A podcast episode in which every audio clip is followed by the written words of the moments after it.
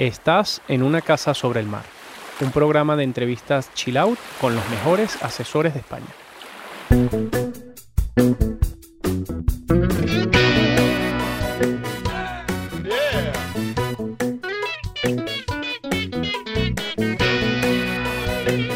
Buenas tardes y bienvenidos a una nueva edición de Una Casa sobre el Mar, patrocinado por Lombia Capital, una edición en este caso diferente, como hemos ido contando, estamos preparando un evento muy especial, una reunión que tendrá lugar el próximo día 28 de abril, es un jueves, aquí en Madrid, a la que queremos invitar a todos los asesores financieros y profesionales que nos estáis escuchando.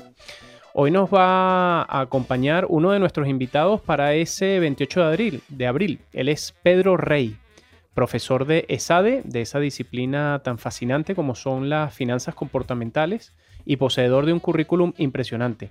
Pedro nos, adelantará hoy algunas de esas claves que nos desvelará en profundidad durante el evento. Y me acompaña, como siempre, efectivamente, mi compañero Iván. ¿Qué tal, amigo? ¿Cómo estás? Pues muy bien, muy bien. La verdad es que estupendamente, ya con muchos nervios, porque se acerca el 28.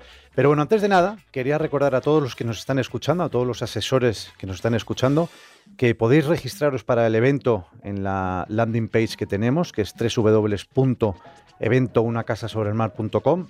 Las plazas, como os podéis imaginar todos, pues son limitadas, así que cuanto antes lo hagáis, eh, mucho mejor. Y lo que sí que les prometemos, ¿verdad, Francisco? Es una experiencia fresca e innovadora y dedicada a todos los asesores financieros. Y queremos que se convierta en, un punto de referencia de nuestra industria. Vamos a contar con, con el apoyo como decías, de algunos de los mejores asesores de nuestro país y, como has dicho, con una charla que promete ser apasionante de Pedro Rey. Arrancamos así nuestro programa Camino hacia el evento. Un saludo a los profesionales, inversores y a todos los que nos estáis escuchando. Empezamos.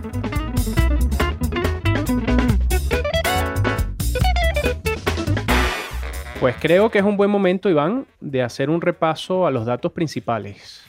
Pues venga, vamos allá. Empezamos. El día, lo hemos dicho ya, mm. pero lo repetimos. 28 de abril, a las 4 de la tarde. Marcado a fuego. ¿Dónde? El lugar, pues nos vamos a ver en el Domo 360, en la avenida Puerta de Hierro, en plena ciudad universitaria de Madrid. Eh, para los que no conozcan el Domo, es un espacio diferente, inmersivo y al que le vamos a sacar y queremos sacarle todo el partido. Eh, el registro, os lo vuelvo a recordar, se realiza y se puede realizar a través de la página web www.eventounacasasobrelmar.com.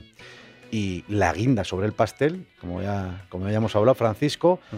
eh, todos los presentes podréis también contar con dos horas, el evento va a contar con dos horas de formación para la recertificación anual que da EFPA, válidas para varios de sus programas, así que es también un incentivo y es la guinda, como digo, sobre el pastel. Sin duda.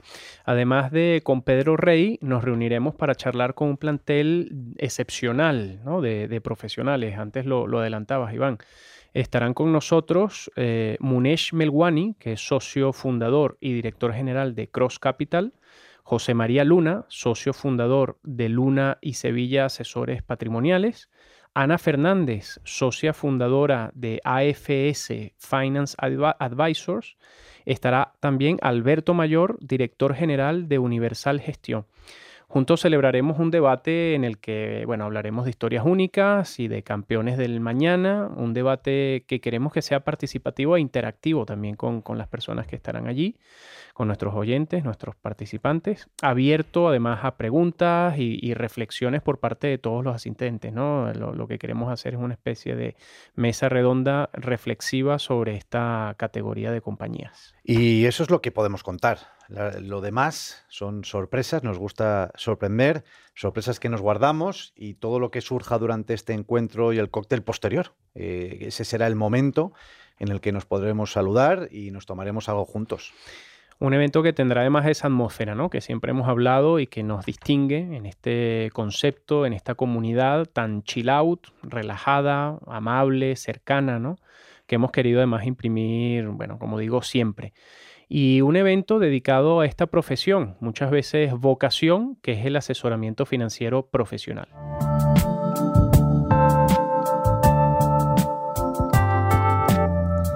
Para llevar a cabo esta propuesta necesitábamos incluir una charla rompedora, que nos abriese los ojos a los que vamos a estar allí presentes. Y ahí no tuvimos ninguna duda, ¿verdad, Iván? Ninguna, la verdad, ninguna duda porque tanto tú como yo ya habíamos asistido a alguna ponencia de Pedro Rey y lógicamente le queríamos, le queríamos para nuestro evento. Y hoy le tenemos aquí con nosotros a modo de aperitivo para abrir boca sobre lo que vamos a descubrir los asistentes en la charla de Pedro. Pedro Rey Biel. Pedro es profesor titular de Economía del Comportamiento de SADE, URL. Es máster en Economía y Finanzas por el CEMFI, Banco de España, y doctor en Economía por University College London, en Reino Unido.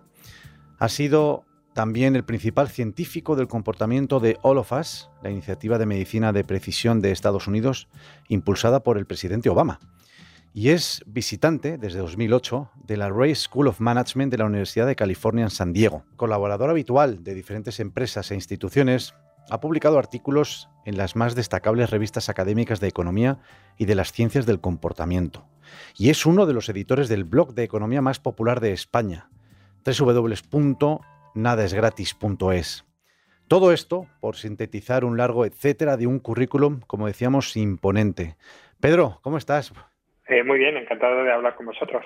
Encantado nosotros de, tenerte aquí, Pedro, para realizarte algunas preguntas a modo de adelanto de lo que será tu, charla en el evento, como adelantaba Iván. Pues si quieres, nos metemos ya en el contenido que hemos preparado y, te hacemos la primera, Pedro. Eres un experto en, finanzas comportamentales, bueno, un, tema que además a nosotros nos interesa mucho, del que hablamos con muchísimos asesores eh, cuando nos vemos con ellos aquí en España. La, pregunta es cómo explicarías a, prófanos, ¿no? En qué consiste y qué persigue esta disciplina. Bueno, es un área de estudio que lo que hace es combinar un poco las enseñanzas de las finanzas tradicionales con un apoyo más de la psicología, ¿no? Para que al final la predicción de los modelos y la forma en la que la gente termina invirtiendo su dinero, pues esté basado no solo en lo que ya conocemos de las finanzas, sino cómo realmente la gente procesa la información, cómo eh, comete a veces errores, cómo se deja a veces llevar por las emociones, en el fondo, cómo nos comportamos realmente a la hora de invertir en lugar de basarnos en modelos muy sencillos tradicionales que han tenido por supuesto muchísimo muchísimo éxito porque porque tienen esa la pureza de poder usar las matemáticas que te da un gran poder predictivo pero ha llegado el momento en el que era necesario incorporar también la psicología para que al final incorporáramos la forma real en la que de verdad los, los agentes económicos toman decisiones. Hmm. Nosotros, hmm. Pedro, le decimos a nuestros asesores que son más que asesores, son psicólogos financieros. Yo creo que que ahí eh, eh, tienes, tienes tú mucho que decir. Pedro, la principal diferencia con respecto a los modelos clásicos consiste en la constatación de que los inversores no tenemos un comportamiento ni tan racional ni tan previsible como se suponía. ¿Por qué nos ha costado tanto llegar a esta conclusión? Bueno, yo creo que, no es que hayamos llegado a esa conclusión, sí, sí lo sabíamos, lo que pasa es que el, desarrollo del estudio de las, de las finanzas, pues para poder tener un buen poder predictivo, hacía supuestos muy sencillos sobre el comportamiento de las personas. Entonces ha llegado un momento en el que hemos eh, acumulado tanta evidencia empírica, en parte a través de observar los mercados, pero también de la realización de experimentos controlados en laboratorio, pero también en el campo, que esa evidencia nos, nos ha llevado a la conclusión de que era necesario incorporar esa psicología y que además el tipo de, comportamientos psicológicos que nos llevan a invertir de estas distintas maneras, pues al final es predecible hasta cierto punto y es sistemático. Y por tanto llega un momento en que, en que lo queremos incorporar de una forma, y lo queremos y lo podemos incorporar de una forma estructurada, seria y bien definida a los modelos. Entonces, bueno, como todas las áreas del conocimiento, afortunadamente vamos progresando y a partir de ahora, a partir de los últimos 20, 30 años que estos modelos de, finanzas de comportamiento eh, empiezan a tener éxito, pues también empezamos a tener mayor poder predictivo e incluso yo creo que empezamos a ser más creíbles. Hmm. Van a salir cosas interesantes en esa charla ese día, ¿eh? o sea que ya ya vamos calentando motores, Pedro. uno, uno, de los focos de tu trabajo es el de estudiar los incentivos adecuados, teniendo en cuenta toda profunda complejidad de la motivación humana. ¿Qué, aprendizaje puedes compartir con nosotros en este sentido, si hay alguno? Pues yo creo que hay dos, cosas importantes. La primera es que hay que entender un incentivo no como lo entiende un economista, sino como lo entiende un ser humano. Es decir, un incentivo es cualquier cosa que nos motiva, cualquier cosa que nos lleva a actuar porque creemos que lo podemos conseguir. Y esto nos lleva alejarnos de que el único incentivo posible es el rendimiento económico, es el dinero, ¿no? Nos importan muchas otras cosas en la vida, nos importa el estatus, nos importa la imagen que proyectamos ante otros, la imagen que tenemos de nosotros mismos.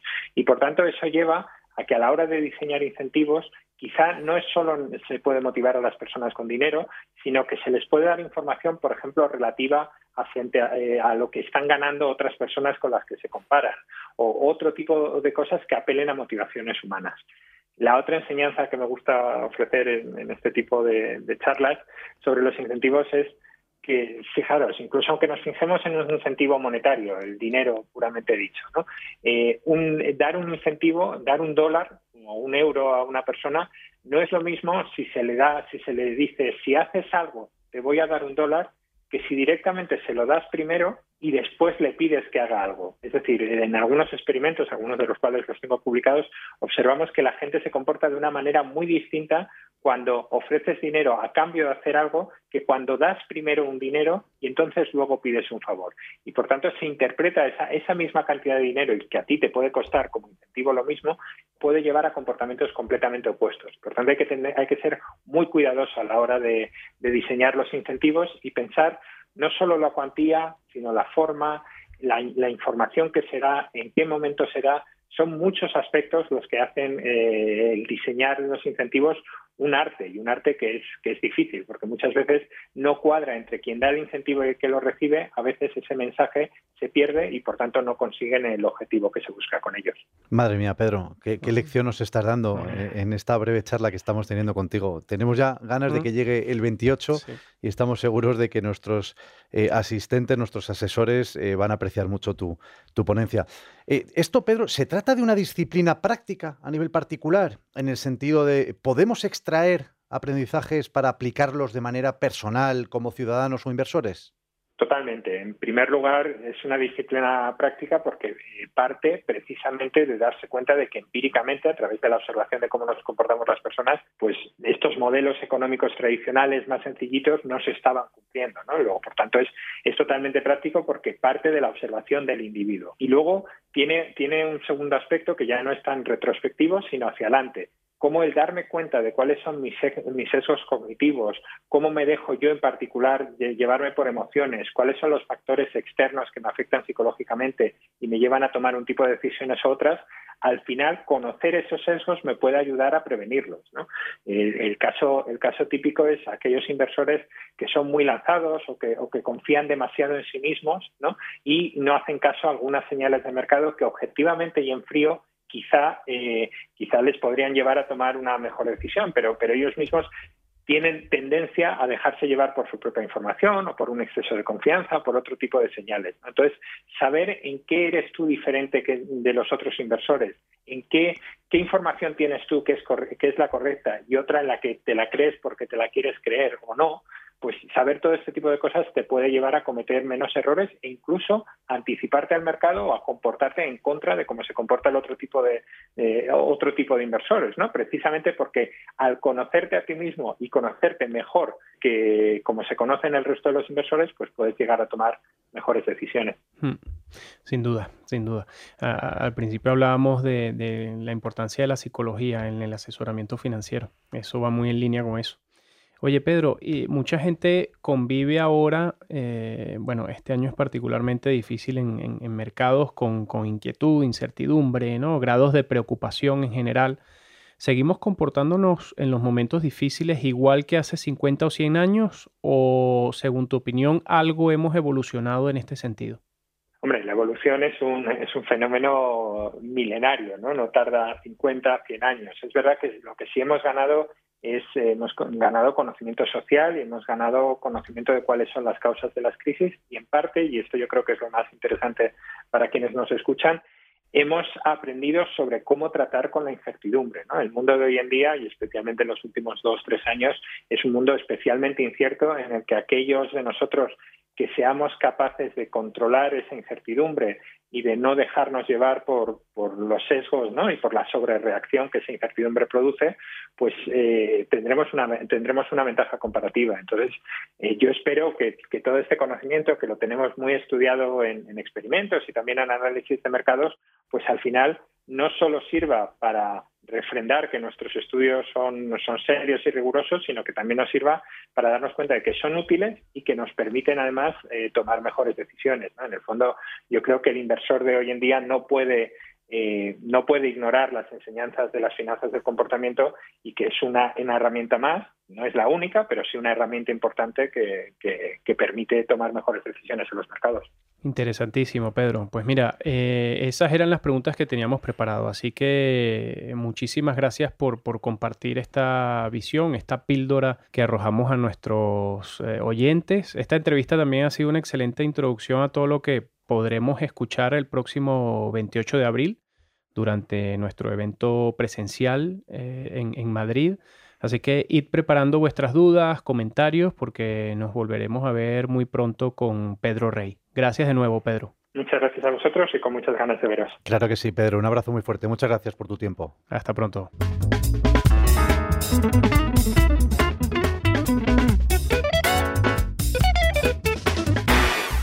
Pues este ha sido nuestro programa especial de Camino hacia el evento de Una Casa sobre el Mar. Programa producido y realizado por Lombia Capital, una visión a largo plazo de la inversión. Tampoco queremos olvidarnos de nuestros socios y amigos que son parte fundamental de este acontecimiento por su organización y preparación fantástica. Ellos son Épica Comunicaciones. Son, es una agencia de comunicación especialista en organización de eventos disruptivos y, de muchísima calidad, de verdad. un abrazo para ellos. En un par de semanas volveremos ya con uno de, nuestros programas clásicos para conocer a más grandes profesionales del asesoramiento financiero en España. Y soy repetitivo, lo sé, pero renovamos nuestra invitación a todos los oyentes. Os recordamos de nuevo el sitio donde os podéis registrar, www.eventounacasasobrelmar.com. Os esperamos allí, os esperamos allí para construir algo novedoso, sorprendente y que además, insisto, contará como dos horas de formación para la recertificación anual de EFPA, válidas para muchos de sus programas. Gracias a todos los que nos escucháis y especialmente a los que, bueno, habéis llegado hasta aquí, hasta el final del programa. Nos seguimos escuchando. Gracias a todos de nuevo y hasta la próxima.